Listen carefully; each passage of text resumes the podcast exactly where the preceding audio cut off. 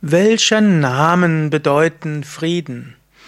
Es ist schön, sich für sein Kind Namen auszusuchen, die mit Frieden in Verbindung stehen. Oder wenn du ein spiritueller Aspirant bist, wenn du schon einen spirituellen Namen bekommst, diesen mit Frieden in Verbindung zu bringen. Im Deutschen gibt es eine Reihe von Namen, die für Frieden stehen. Bei Männern zum Beispiel ist Friedhelm ein Name oder auch Frederike hat etwas mit Frieden zu tun. Oder auch Fred hat etwas mit Frieden zu tun. Und Frieda ist natürlich auch Frieden. Es gibt natürlich auch im Deutschen andere, oder bei Men auch Menschen in Deutschland, die sich Namen aus anderen Kulturen aussuchen. Es gibt zum Beispiel Salem oder Selem, das hat etwas mit Frieden zu tun. Salam Aleikum heißt ja Frieden sei mit dir.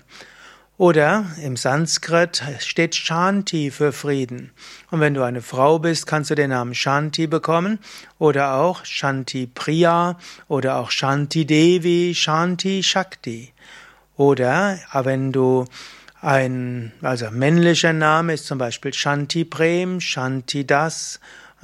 Das sind auch Namen für den Frieden. Oder Shantidhar, derjenige, der den Frieden bringt.